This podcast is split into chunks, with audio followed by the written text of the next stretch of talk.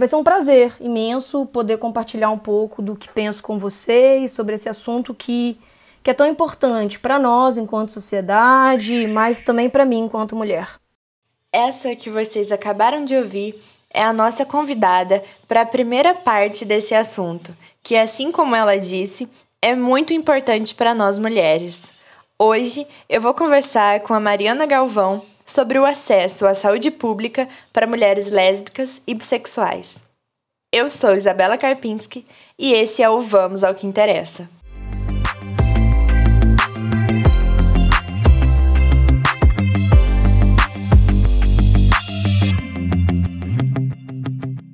Olá a todas, todos e todes. É um imenso prazer poder compartilhar um pouco dos meus conhecimentos aqui hoje com vocês. Meu nome é Mariana e antes de começar a responder qualquer coisa, eu queria falar sobre o meu local de fala. Eu acredito que temos a liberdade de falar de todas as coisas, mas também é preciso ter humildade para a gente poder conseguir reconhecer os limites das nossas perspectivas. Eu sou uma mulher cis, branca, uma sapatão que não performa a feminilidade desde sempre, e um outro lugar importante de eu assinalar aqui é que a minha criação foi feita por outras três mulheres. E eu tenho também um pai que demorou uns 50 anos aí da vida dele para conseguir se assumir homossexual. Profissionalmente, eu tenho formação na área de enfermagem. Eu sou enfermeira, fiz o bacharelado e a licenciatura em enfermagem na UFJF. E fiz também um, um mestrado em enfermagem, né? Eu realizei uma pesquisa com pessoas que vivem com HIV aprendi muita coisa. Estive atuando como professora no ensino técnico de enfermagem, também no ensino superior. Tive uma experiência como professora substituta na faculdade de enfermagem em 2018. E hoje eu estou fazendo residência em saúde da família, né, uma residência multiprofissional que eu faço pelo HU da UFJF. É, a minha trajetória acadêmica ela bebe de muitas fontes multidisciplinares da saúde coletiva, também são carregadas pela aprendizagem que eu tive fora de sala de aula, seja na educação popular em saúde, mas também nos espaços de mobilização estudantil. Você trouxe esse debate sobre o que é saúde e o que é ser saudável, e eu fui pesquisar o que é uma pessoa saudável e todas as fotos que eu encontrei eram de pessoas magérrimas, com uma balança ou um peso de academia em uma das mãos e na outra uma fruta. Trazendo essa questão para o nosso tema, como a pressão estética para atingir esse corpo perfeito atinge mulheres lésbicas e bissexuais? Porque se tem muito a ideia de que se relacionando com uma outra mulher, esse tipo de pressão para emagrecer não vai existir. E também que ter o corpo magro é sinônimo de saúde, né? Eu preciso, antes de mais nada, confessar minha satisfação por você ter tocado nesse assunto.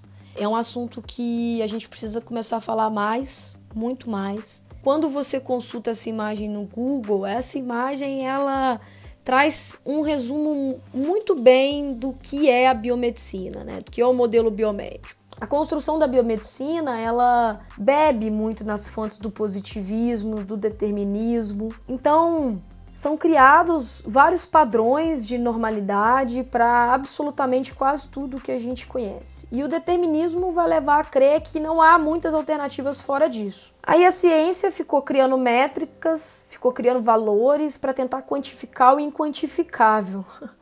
E mesmo depois da física quântica e de todas essas discussões, a gente não avançou muito fora disso, principalmente aqui na periferia do capitalismo. A gente ainda está presa no entendimento de que saúde é ausência de doença. Porém, isso é uma visão muito limitada e que vai resolver uma pequena parte das questões humanas. É, as questões humanas elas são muito complexas e é até por isso que eu falo, a gente fala o tempo todo de necessidades de saúde, não apenas problemas de saúde.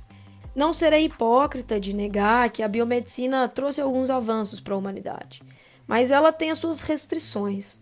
Número em uma balança não prova absolutamente nada. Vejo pessoas magérrimas dentro do padrão e muito adoecidas. Há um mito da beleza que oprime as mulheres. O capitalismo aproveita da aproximação do discurso, do alinhamento, do saudável e do belo e cria um produto que vende beleza e saúde. Nisso, as mulheres gastam milhões para as indústrias, né? E isso é muito ruim a um nível de saúde coletiva. O padrão, né, de beleza, ele é um mito, ele é irreal. Ninguém vai se sentir satisfeito enquanto isso tudo for uma grande competição de quem tem mais. Nos vendem alimentos feitos por engenheiros, os ultraprocessados, e vendem também o remédio que cura as doenças causadas pelo alimento. Há uma epidemia de obesidade e outras doenças também não transmissíveis. Mas não é porque as pessoas são preguiçosas ou sem vergonha, como o senso comum tenta atribuir. Estamos mostrando como que há um cenário que nesse estilo de vida isso é fabricado em massa. Então, as mulheres todas sofrem de algum tipo um impacto em sua subjetividade devido ao mito da beleza. E ser uma mulher lesbi não vai te isentar automaticamente da reprodução desse padrão. Assim como todos os outros, o machismo, o racismo, gordofobia, Porém, se somos mulheres lésbicas e bissexuais que queremos romper com tudo isso que está posto aí, é necessário que busquemos coerência para não ficar reproduzindo o que mantém o sistema que a gente quer romper, não é mesmo? A pressão estética pode acontecer em qualquer relação. Então é necessário se manter atenta e buscar fazer uma reflexão de como que isso repercute em nossas relações. Digo isso em relação a você mesma, as outras pessoas que estão no mundo. Enfim, a saúde perpassa um equilíbrio e o equilíbrio se dá na oscilação sutil, que precisa ocorrer para a gente conseguir encontrar o ponto da estabilidade nas mais diversas áreas da nossa vida. O capitalismo quer soluções imediatas, né, para não parar a produção. Tome aqui logo o seu remédio e acreditando nesses discursos, vamos fazendo a manutenção do sistema capitalista. Não é fácil romper com isso tudo que está aí. Eu, eu vejo como que eu sou elogiada quando eu emagreço, quando eu sou elogiada quando meu cabelo está maior, ou eu vejo a solidão de muitas mulheres. Ser elogiada faz bem para o ego, né? A gente se sente inicialmente bem. É, eu vejo que passamos a vida buscando os lugares de conforto, de aprovação, de elogio, como se ainda fôssemos aquela criança que precisamos de uma referência, né? Porém, é preciso romper com isso, aceitar a vida adulta com suas dores e delícias. Sei que é necessário muita coragem e uma sociedade melhor também ajuda muito, né? Eu achei uma cartilha produzida pelo governo sobre a saúde sexual de mulheres lésbicas e bissexuais, e ela é de sete anos atrás, é muito tempo. Eu gostaria que você falasse um pouco sobre esse descaso do governo em desenvolver políticas e um sistema de saúde mais inclusivo, né? Os possíveis porquês e o que isso pode acarretar, né? Qual a sua visão sobre? Não está fácil ser mulher no Brasil, né? Mulher lesbi, então, achar informação, enfim, não tá fácil para nós. E de certa forma, que bom que você conseguiu achar alguma cartilha, porque muitas dessas saíram do ar em 2019, assim que o Jair Bolsonaro entrou no poder, é, ele fez uma reforma administrativa, né, nos ministérios. O da saúde não ficou isento nisso. Então, saiu do ar, acabou um departamento específico, é, que é o de vigilância de ISTs, e aí, nisso, a gente perdeu muitas cartilhas, né? Uma delas é a de prevenção de ST em homens trans, que é de 2018, uma cartilha excelente. Enfim, a gente tá perdendo muita coisa. Tanto de uma maneira mais ampla, quanto políticas, conteúdo técnico-científico, enfim. Nesse sentido, eu acredito também que é fundamental é, podcast como esse, para que a gente possa criar mais resistência frente a esses retrocessos. Se a gente olhar para uma escala global, a gente vai ver uma crise do capital monopolista. Essa crise ela foi acelerada pela pandemia, ou melhor dizendo agora, né, uma sindemia da COVID-19 e outras doenças não transmissíveis. E aí, aqui no Brasil, a gente viveu em 2016 o golpe midiático, jurídico, parlamentar e empresarial que restou no impeachment da Dilma e que foi um processo de ruptura do nosso pacto democrático E aí, esse momento escancarou a porteira para a boiada passar com maior facilidade, né? Parafraseando aí o sujeito que acaba com o nosso meio ambiente. Quando eu digo boiada, eu estou me falando muito as políticas de austeridade fiscal, né? É, a gente está retrocedendo muito, principalmente se a gente for considerar os direitos sociais, aqueles descritos no artigo 6 da Constituição Federal de 88. E uma coisa que a gente precisa urgentemente revogar é a emenda constitucional número 95, que foi aprovada em 2016, ainda era governo Temer, mas essa medida a gente vem ano a ano sofrendo mais impactos dela porque ela congelou toda a verba né, da União que é investida em saúde e educação. Para o SUS, que já vinha num cenário de subfinanciamento crônico, isso vai ter um impacto imenso, né? A gente tem um sistema universal que é super elogiado mundialmente, porque simplesmente não é fácil fazer tudo isso que ele faz para esse país que é continental e com tão pouco recurso. O Brasil é um dos países que menos investe em saúde no mundo. Investe menos do que país que não tem sistema nenhum como os Estados Unidos, né? Então, assim, é, a gente tem um sistema que faz muita coisa com muito, muito, muito pouco recurso. Importante que esse muito, muito pouco recurso, é, quando ele chega, uma grande parte dele vai para a restituição do imposto de renda de quem faz o contrato de plano de saúde, tanto pessoa física quanto jurídica, né? Então, de cara, boa parte desse recurso já vai para a iniciativa privada. A gente tem um projeto mesmo que está em curso. Eles estão investindo menos no SUS, estão fazendo mais concessões à iniciativa privada, criando um, um outro negócio, uma outra mercadoria, para que o empresário possa continuar a lucrar, né? Só que a gente está falando aqui da saúde dos seres humanos. Isso é grave. Na minha opinião, é até antiético para profissionais de saúde que aceitam isso passivamente. Eu acredito que se eu jurei né, defender a vida, como gostam tanto de exaltar, restringir o acesso a um direito inalienável, a uma condição financeira, é restringir o direito à vida, é necropolítica. Desfinanciar o sistema de saúde em um dos países mais desiguais é política de morte, austericídio. Há outros estudos que mostram que investir saúde faz bem para a economia. Essa dicotomia que os neoliberais insistem de que saúde e economia são distintas é para a gente aceitar mais tranquilamente saúde sendo mercadoria. A reforma sanitária brasileira está na base da tentativa de construir um Brasil mais democrático, porque saúde é democracia, precisamos defender o SUS. Falo aqui sobre exame citopatológico, sobre acessar exame de rotina, enfim, Entendo que grande parte da população brasileira é SUS dependente, vai ser difícil conseguir uma vaga no SUS. Eu sou SUS dependente, então eu entendo que o SUS, é, por meio da política da atenção básica, vai ser o que vai permitir a existência de unidades básicas de saúde que vão levar esse tipo de direito, esse direito inalienável, nos lugares mais remotos, onde nenhuma política social chega onde não existe nenhum equipamento. Outra coisa importante falar sobre a atenção básica é que ela vinha buscando uma verdadeira inversão desse modelo de saúde que eu tanto critico aqui. Um exemplo de modelo de atenção à saúde que rompe com a lógica biomédica é a estratégia de saúde da família. Política essa que começou a ser desmontada em 2017 pelo governo Temer e continuou na gestão do governo Bolsonaro, né, ainda na, na gestão do Henrique Mandetta.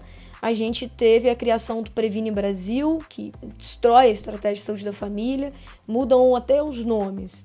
Enfim, a ideia ali é relativizar a universalidade do sistema, sucatear ao máximo para o mercado privado também lucrar ao máximo. Então, defender o SUS é muito importante para a gente conseguir cuidar da vida, da saúde de todas as mulheres. É claro que o espaço em que mais fica óbvio a falta de preocupação com a saúde das mulheres lésbicas é o da ginecologia. A falta de informação e tato dos profissionais dessa área é enorme, então eu gostaria que você falasse um pouco sobre os pontos que julgar mais importantes para a saúde ginecológica da mulher lésbica e bissexual, por exemplo, prevenção de ST, sabe? Um dia eu estive em um assentamento do MST que existe próximo aqui à região de Juiz de Fora, o assentamento Denis Gonçalves. Quando eu cheguei lá, tinha uma bandeira com os seguintes dizeres: o chá de canela faz bem à saúde da mulher junto à luta contra o machismo. Então eu acredito que dos pontos mais importantes para a nossa né, saúde ginecológica da mulher lésbica e bissexual é, em primeiro momento, o feminismo. Junto com isso, a democracia. Quando a gente olha o período democrático brasileiro, a gente vê uma melhora nos indicadores de saúde. E a gente vê isso porque saúde é uma coisa intersetorial, né? A partir da Constituição Federal de 1988, a gente buscou mesmo que a trancos e barrancos, viabilizar direitos sociais mínimos para todas as pessoas. Acesso à saúde, uma seguridade social, educação, alimentação, liberdade para poder ser quem se é. Enfim, porque sem tudo isso a gente não tem saúde, não existe bem-estar sem mínimo de dignidade humana. Então, a gente não pode falar de cuidados individuais sem compreender que há uma estrutura capitalista, essa macroestrutura, esse sistema, que não vai possibilitar que todas essas coisas cheguem para todas as pessoas, né? E aí, assim, é, a gente não pode ficar tranquila com isso. As pessoas precisam ter dignidade, mesmo no sistema capitalista, né? A gente precisa lutar por, por conta desses direitos sociais para todas as pessoas, né? Quando a gente olha para a tecnologia em, em termos de evitar infecções sexualmente transmissíveis, a gente não tem uma tecnologia pronta, que está aí dada, como por exemplo a camisinha. A gente vai ver que é muito mais complexo pensar a prevenção para mulheres lésbicas e bissexuais. Então eu vejo as orientações a nível individual de uma maneira muito mais caso a caso, porque a gente vai compreender na prática sexual onde estão inseridas as vulnerabilidades e vamos criando conjuntamente estratégias para minimizar.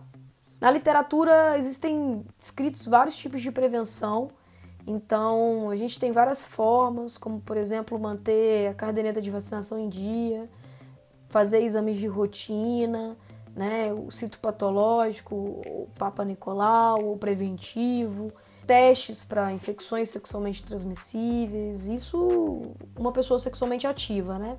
Mas a gente tem também outras formas de prevenção. A gente tem como conhecer os nossos direitos, é, conhecer os nossos corpos, os nossos ciclos menstruais. A ginecologia, dentro do modelo biomédico, ela é, essencialmente ela não compartilha os saberes com as mulheres, né? essa mulher ela vai ser uma sujeita passiva às intervenções. Então a gente vai ver que é importante esse conhecimento sobre o seu próprio corpo para as pessoas terem mais autonomia em relação ao seu próprio cuidado. Outra coisa que pode nos proteger em relação às infecções sexualmente transmissíveis, manter relações afetivas sexuais de forma mais horizontais e dialógica, fazer sexo de uma maneira mais prazerosa, menos performática. Enfim, cuidar da nossa autoestima, ter um ciclo de amizades de mulheres lésbicas, de mulheres bissexuais, de mulheres trans, de enfim, de uma diversidade de pessoas, para a gente conseguir se cercar de mais afeto, tentar construir redes de apoio que são mais mútuas e tentar sempre tocar o seu corpo com carinho, com respeito, aprender a se amar, tocar uma sirica gostosa aprender a saber falar não, enfim, romper com os silêncios, mas também conseguir beber água, comer comida mais in natura.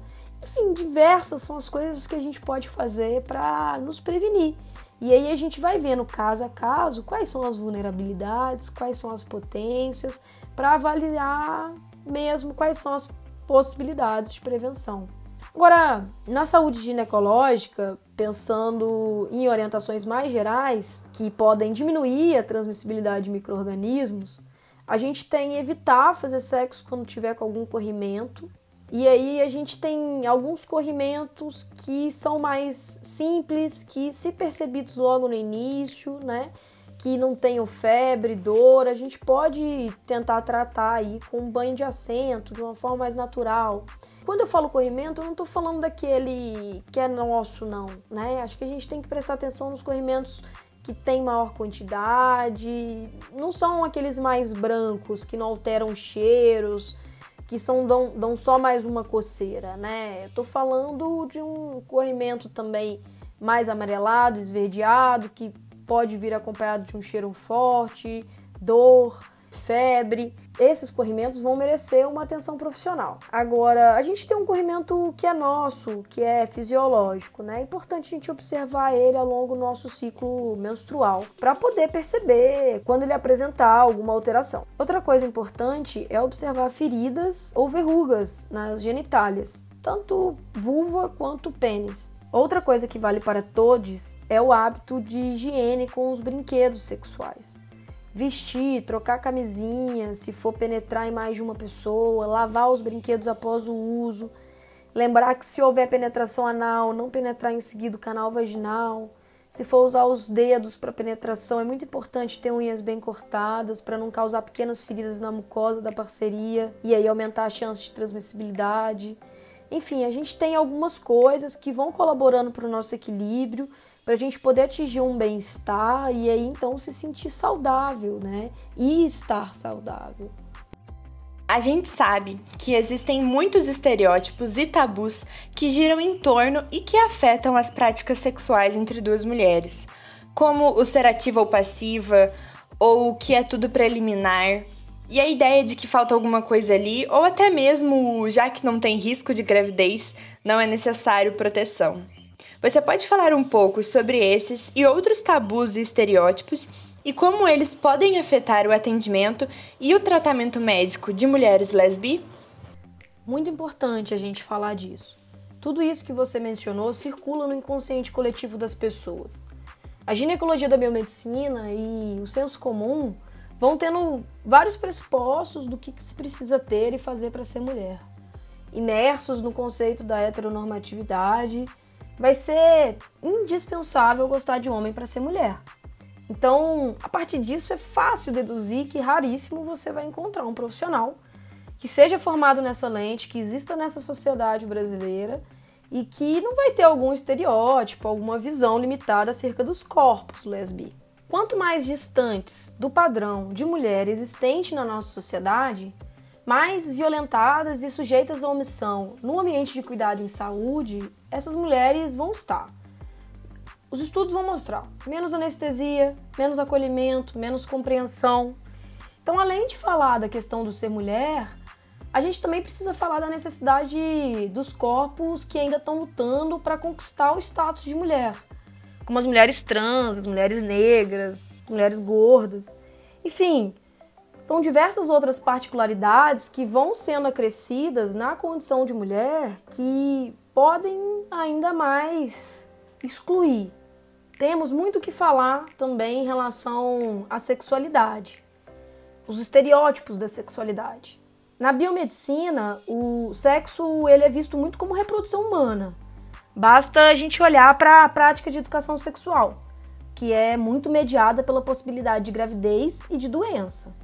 A heteronormatividade vai invisibilizar a gente em ambas as discussões, como se a gente não pudesse engravidar ou ter infecções sexualmente transmissíveis. Mentira! Não é porque somos lésbicas que o nosso útero não funciona.